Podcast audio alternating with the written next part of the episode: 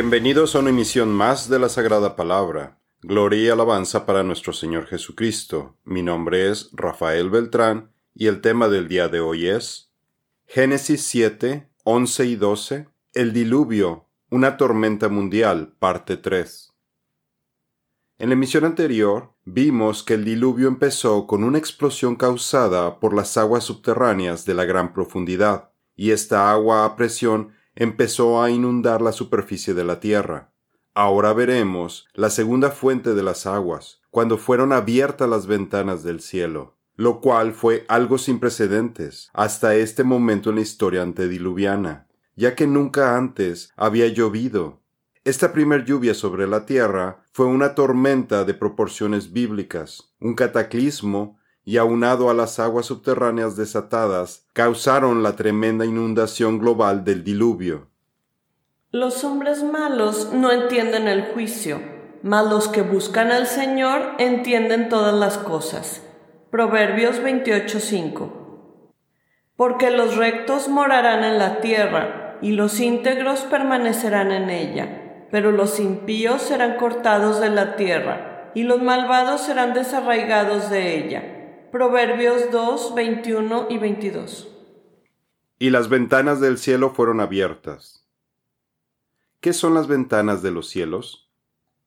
Para entender esta última expresión del versículo 11, que es deliberadamente evocadora de Génesis 1, al recordarnos que ambas fuentes de las aguas del diluvio se originaron como parte del segundo día de la creación en Génesis 1 del 6 al 8, cuando la superficie de la tierra estaba cubierta de agua, lo que implica es que el diluvio fusiona las aguas que se encontraban por encima y por debajo del firmamento para acabar con la corrupción de la tierra, al cubrir su superficie con agua una vez más, trayendo al mundo de vuelta a como estaba al principio de la creación.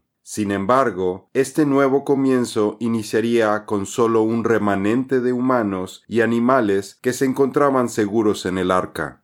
Luego dijo Dios, haya un firmamento en medio de las aguas, para que separe las aguas de las aguas. E hizo Dios un firmamento que separó las aguas que estaban debajo del firmamento de las aguas que estaban sobre el firmamento. Y fue así. Al firmamento llamó Dios cielos, y fue la tarde y la mañana del segundo día. Génesis 1 del 6 al 8.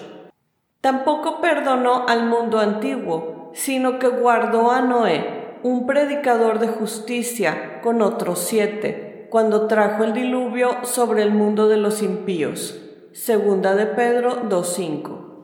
Cuando el Creador separa las aguas que estaban sobre la superficie de la tierra, coloca parte de las aguas por encima y otra parte por debajo del firmamento. Además, la Biblia nos dice que el firmamento es llamado cielos, porque incluye al firmamento abierto en donde vuelan las aves, al firmamento donde están el sol, la luna y las estrellas, y al tercer cielo, que es una dimensión espiritual que no vemos, donde habita el Señor y sus ángeles, por lo que las aguas que cayeron en forma de lluvia durante el diluvio provenían de las aguas que estaban por encima de los cielos o firmamento. Lo que las escrituras nos están diciendo es que las abundantes aguas del diluvio estaban más allá del firmamento visible y físico que conocemos. Entendemos que se encontraban en una dimensión espiritual, en el mismo tercer cielo, en donde está el trono de Dios como lo explicamos en nuestro artículo Génesis 7, 4 y 5, la cuenta regresiva para el diluvio. Pero ¿cómo es que estas aguas sobre el firmamento, que estaban en otra dimensión, pudieron regresar a la tierra durante el diluvio? Alábenle, cielos de los cielos, y las aguas que están sobre los cielos. Alaben el nombre del Señor, porque Él mandó y fueron creados. Salmo 148, 4 al 5. Aleluya, alaben a Dios en su santuario, alábenle en su poderoso firmamento. Salmos 151. Que establece sus aposentos entre las aguas, el que pone las nubes por su carroza, el que anda sobre las alas del viento. Salmo 104.3. La clave podría estar en la palabra que utiliza Moisés para ventanas, ya que en lugar de emplear halonot, utilizó arubot, que es el plural de ventana, aruba, que también significa enrejado con puerta, canal y chimenea, por lo que cuando se abrieron las arubot de los cielos, tenemos la imagen de un canal o chimenea que conecta nuestro mundo físico con la dimensión espiritual en donde se encontraban estas aguas. Las arubot o ventanas del cielo entendemos que son como un portal interdimensional entre el tercer cielo y la atmósfera terrestre. Y cuando estas compuertas fueron abiertas, las aguas fluyeron como lluvia a través de este enrejado, cayendo sobre toda la superficie de la tierra durante cuarenta días hasta Génesis 8.2, cuando las arubot fueron cerradas, y se detuvo la lluvia del cielo por lo que muy probablemente la lluvia del diluvio no provino de las nubes, como ocurre actualmente, sino que provino del enrejado de las ventanas del cielo. Este es el mismo canal por el que las bendiciones de Dios llegan instantáneamente a la tierra. Por tanto, serán como la niebla de la mañana y como el rocío de la madrugada, que se disipa, como la paja que la tempestad arroja de la era, como el humo que sale por la chimenea, Arubá, Oseas 13:3. Traigan todo el diezmo al tesoro, y haya alimento en mi casa. Pruébenme en esto, ha dicho el Señor de los ejércitos, si no les abriré las ventanas, Arubot, de los cielos, y vaciaré sobre ustedes bendición hasta que sobreabunde. Malaquías 3:10 Pensamos que la lluvia del diluvio no fue una lluvia común, sino que muy posiblemente tenía un origen espiritual, de la misma forma como lo vimos en nuestro artículo Génesis 6.2, los hijos de Dios, hombres o ángeles, parte 3, en donde hablamos que el origen del maná y del agua que salía de la roca en el desierto quizás no se originaron en este mundo físico, sino que provenían de una dimensión o mundo espiritual y por el poder de Dios se manifestaban físicamente a los israelitas. Muy probablemente el conducto por el que fueron enviados el maná y el agua de la roca desde los dominios del Señor fue también a través de esta arubot. Esto podría explicar cómo fue posible que lloviera constantemente de forma torrencial al mismo tiempo en todo el mundo por un periodo de cuarenta días y noches. El profeta Isaías nos menciona que cuando Dios juzgue a las naciones al final de esta era, las Arubot se volverán a abrir para que una maldición sea enviada y destruya la tierra desde sus cimientos, causando así el fin de la tierra. Por esta causa, una maldición ha devorado la tierra, y los que la habitan son culpables. Por esta causa han disminuido los habitantes de la tierra, y quedan muy pocos seres humanos. Acontecerá que el que huya del sonido del terror caerá en la fosa, y el que salga de la fosa será atrapado en la trampa, porque se abrirán las ventanas de lo alto y temblarán los cimientos de la tierra. La tierra será completamente destrozada, la tierra será desmenuzada por completo, la tierra será derrumbada en gran manera la tierra se tambaleará del todo como un borracho, se mecerá como una choza, y sobre ella pesará su rebelión. Caerá y no volverá a levantarse. Isaías 24, 6 y 18 al 20. Sin embargo, dio órdenes a las nubes arriba y abrió las puertas de los cielos. Hizo llover sobre ellos maná para comer, y les dio comida del cielo Pan de ángeles comió el hombre. Dios les mandó comida hasta saciarlos. Salmo 78 del 23 al 25. La teoría del dosel, Canopy Theory en inglés.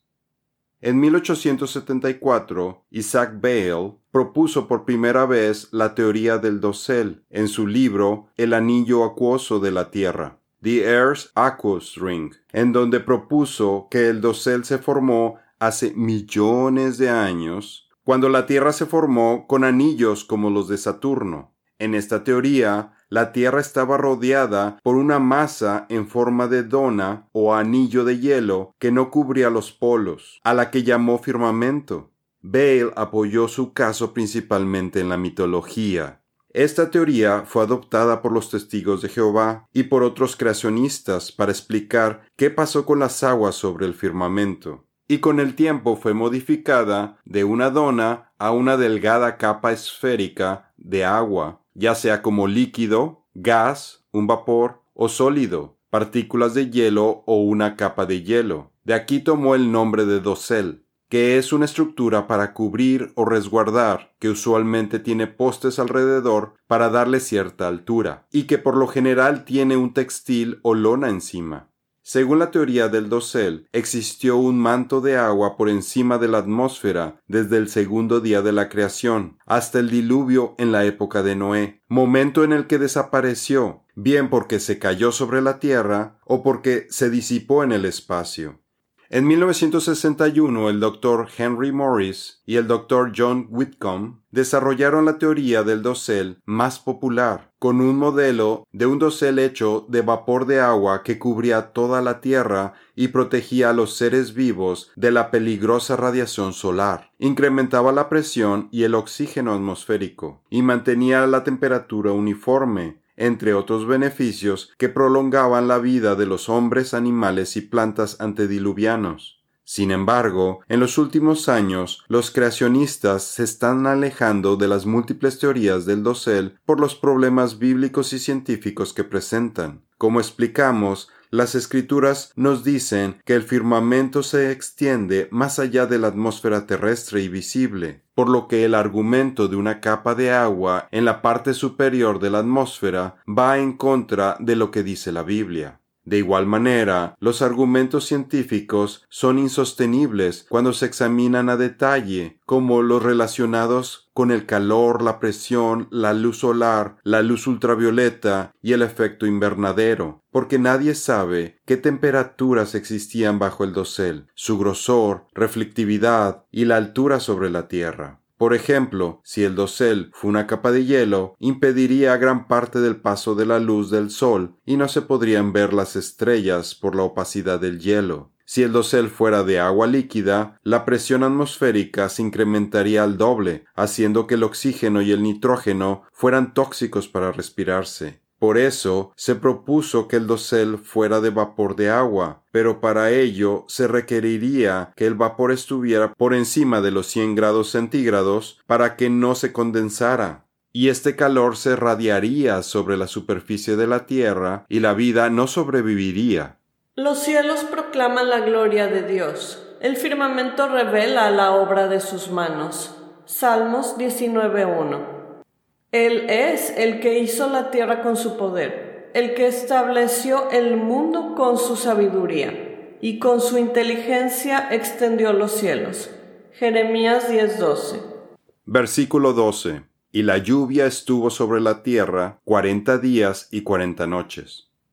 Este versículo da cumplimiento a la profecía que el Señor hizo en Génesis 7.4 y demuestra que la lluvia fue un fenómeno enviado por el Creador y no un evento provocado por la naturaleza, porque según estimaciones científicas modernas, si todo el vapor de agua que se encuentra en nuestra atmósfera actual cayera en forma de lluvia, la superficie de la Tierra se cubriría con una profundidad promedio de menos de dos pulgadas. Con esto corroboramos que el agua del diluvio no provino solamente de la atmósfera terrestre moderna ni antediluviana. Entonces vino el diluvio sobre la tierra por cuarenta días, y las aguas crecieron y alzaron el arca, y ésta se elevó sobre la tierra. Las aguas aumentaron y crecieron mucho sobre la tierra, y el arca flotaba sobre la superficie de las aguas. Las aguas continuaron aumentando más y más sobre la tierra, y fueron cubiertos todos los altos montes que hay debajo de todos los cielos. Génesis 7 del 17 al 19. Y la lluvia estuvo sobre la tierra. Claramente Moisés nos dice que el tipo de lluvia del diluvio está descrita por la palabra Geshem, no se refiere a una lluvia común y corriente, porque no utilizó la palabra matar. que se refiere a la lluvia de temporada para ayudar con las cosechas. Sin embargo, Geshem se utiliza para describir una tormenta torrencial y violenta que cae con abundante agua. Es la palabra más fuerte en el idioma hebreo para describir la lluvia acompañada de viento más horrible que pueda imaginar. Nada sobrevivió a esta lluvia, solo los que estaban en el arca, porque no fue una lluvia ordinaria, sino la lluvia de la ira de Dios y como vimos, ni siquiera provenía de nubes, sino directamente del enrejado de las ventanas del cielo, por el cual descendía agua de forma desenfrenada, en forma de chorros en lugar de gotas de lluvia, ya que el Señor se propuso a destruir toda vida sobre la faz de la tierra. Se trató de una lluvia de proporciones bíblicas, como dicen en el mundo secular. Así fue arrasado de la faz de la tierra todo ser viviente fueron arrasados de la tierra desde el hombre hasta el ganado, los reptiles y las aves del cielo. Solo quedaron Noé y los que estaban con él en el arca, y las aguas prevalecieron sobre la tierra durante ciento cincuenta días. Génesis 7, 23 al 24. Diles pues a los que lo recubren con cal, que el muro caerá vendrá una lluvia torrencial y ustedes, piedras de granizo, caerán, y se desencadenará un viento huracanado. Por tanto, así dice el Señor Dios, en mi enojo haré que un viento huracanado se desencadene. También por mi ira vendrá una lluvia torrencial y granizo para consumirlo con furor. Ezequiel 13, 11 y 13. Cuarenta días y cuarenta noches. En las escrituras, el número 40 generalmente simboliza un periodo de juicio, prueba, fortalecimiento de fe, aflicción o castigo. Podemos ver ejemplos en Éxodo 16:35, Deuteronomio 9 y Lucas 4, 1 y 2. Este versículo nos muestra que 40 es un periodo de tiempo que a menudo caracteriza un periodo crítico en la historia de la redención. En este caso, los cuarenta días nos muestran que este es un juicio y castigo enviado por Dios para destruir a todo ser viviente sobre la faz de la tierra. Porque considere que fue una lluvia torrencial con vientos huracanados que cayó al mismo tiempo en todas partes del mundo a la vez, incesantemente sin disminuir en intensidad o sin parar de día y de noche durante casi seis semanas lo cual es imposible con las condiciones atmosféricas que conocemos hoy en día, y muy probablemente tampoco era posible con las condiciones antediluvianas, a menos que las ventanas del cielo fueran abiertas. Conforme al número de los cuarenta días en que exploraron la tierra, cargarán con sus iniquidades durante cuarenta años, un año por cada día. Así conocerán mi disgusto. Números 14:34. Y Jesús, lleno del Espíritu Santo, volvió del Jordán y fue llevado por el Espíritu al desierto por cuarenta días, y era tentado del diablo, y no comió cosa en aquellos días, los cuales pasados tuvo hambre. Lucas 4, 1 al 2. El periodo de cuarenta días de lluvias que marcan el inicio del diluvio nos revela una estructura quiástica, que enfatiza cómo el Señor se preocupa más por los ocupantes del arca que por el juicio del diluvio, al mostrarnos que el centro de su atención es Noé, como lo refleja el texto, aunque a su alrededor las aguas suban y bajen de nivel. Pero Noé halló gracia ante los ojos del Señor. Génesis 6:8 en nuestra siguiente emisión veremos cómo el abordaje de Noé, su familia y los animales al arca ocurrió justo a tiempo antes de que el diluvio empezara, al punto que el Señor tuvo que cerrar la puerta del arca para que el agua no entrara a su interior. El que habita al abrigo del Altísimo morará bajo la sombra del Todopoderoso. Diré yo al Señor, refugio mío y castillo mío, mi Dios en quien confío Salmos 91, 1 y 2. Mas como en los días de Noé, así será la venida del Hijo del Hombre, porque como en los días antes del diluvio estaban comiendo y bebiendo, casándose y dando en casamiento, hasta el día que Noé entró en el arca, y no conocieron hasta que vino el diluvio y llevó a todos. Así será también la venida del Hijo del Hombre. Mateo 24, 37 al 39. Esto es todo por el día de hoy. Los esperamos en nuestra siguiente misión. Que Dios los bendiga.